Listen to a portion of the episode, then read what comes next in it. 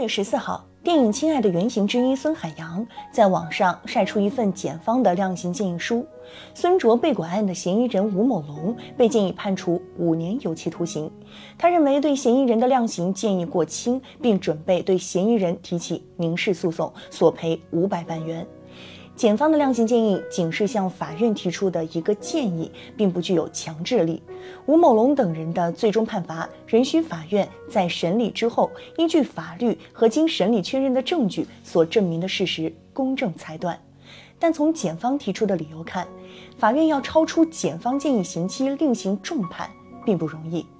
拐骗儿童罪的最高刑期就是五年。说要在五年之上裁判，先得推翻检方起诉的罪名。在司法实践中，这样的个案并不多见。为何检方的量刑建议与公众对公正判罚的期待落差悬殊？经修订，现行刑法上，拐卖犯罪的量刑最高的确可判死刑，但这仅就拐卖妇女儿童罪第二百四十条而言，拐卖妇女儿童的，处五年以上十年以下有期徒刑，并处罚金；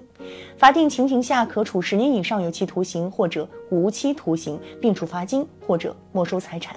情节特别严重的，可处死刑。只要认定拐卖，刑事责任是五年有期徒刑起步。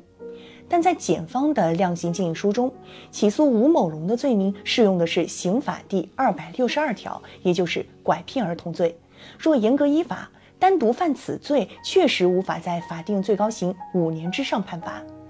为何同是拐走儿童，刑法却分出拐卖和拐骗两个不同的罪名，且法律责任相差如此悬殊？支持这一立法区分的主要理由是，两罪的主观方面和客体要件均存在差异。拐骗儿童罪主要是为了收养或者使唤奴役儿童，而拐卖儿童罪则主要是为了贪图钱财，拐的目的是贩卖牟利。在客体要件上，拐骗儿童罪侵犯的是他人的家庭关系和儿童的合法权益，而拐卖儿童罪侵犯的则是他人的人身自由。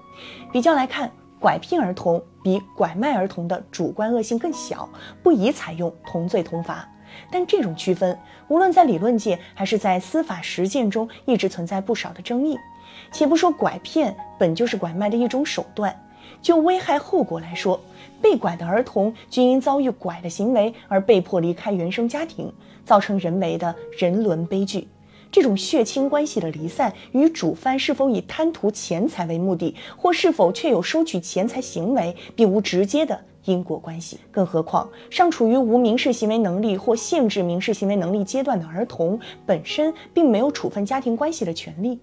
骗走与使用暴力手段抱走或绑走，在本质上并无不同。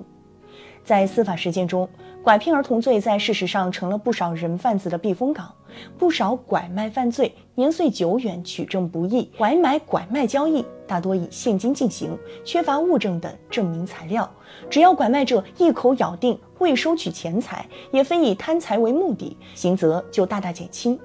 显然，这样的制度设计非但不能实现罪行相适应的立法初衷，反平添许多侦查难度，在不少个案中更让司法处置无法满足公众对正义的期待。